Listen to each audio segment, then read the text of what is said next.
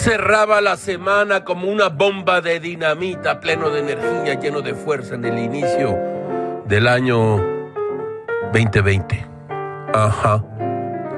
Amigos y amigas que no malquieren a Gilga le recomendaron un libro para ayer y para mañana. AMLO y la religión, el Estado laico bajo amenaza.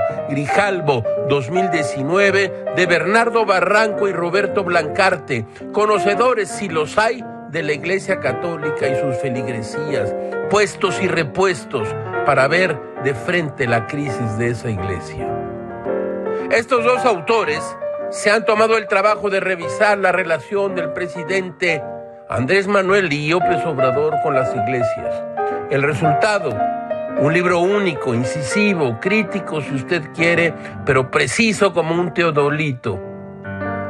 Aunque López Obrador gusta de presentarse como un hombre de izquierda, en realidad personalmente es un hombre conservador, que se opone al aborto, al matrimonio igualitario e incluso al divorcio como uno de los frutos podridos del periodo neoliberal.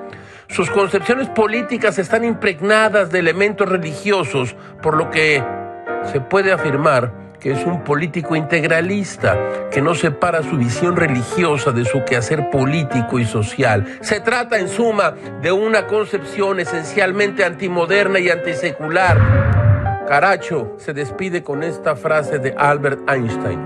El hombre encuentra a Dios detrás de cada puerta que la ciencia logra abrir.